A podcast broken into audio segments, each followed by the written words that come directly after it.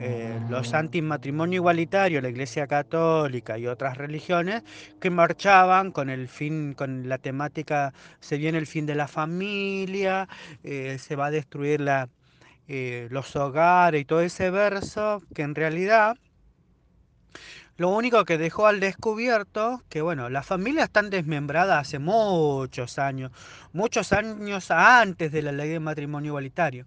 Pero bueno, principalmente lo que también puso en tapete es esto de el negocio que hay, que hubo y habrá hasta que no hayan nuevas leyes con respecto a la adopción, que eso es otro tema, que es otra batalla que nos tenemos que dar el colectivo para que eh, eh, los tiempos de espera en las adopciones sean más, más cortas, no tan largas.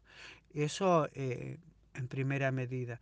Y después con respecto al, al discurso que mantenían los anti-matrimonio igualitario, era que eh, se iban a casar todo el mundo. Y no todo el mundo tiene ganas de casarse.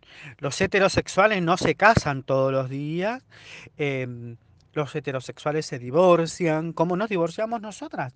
Que bueno, lo que hizo la ley fue poner claro sobre oscuro, dar derechos, reforzar derechos y principalmente dar derechos. Porque, por ejemplo, yo ahora puedo heredar a mi esposo, ¿no?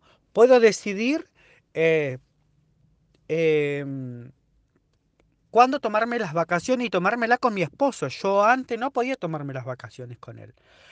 Porque como no teníamos derecho, siempre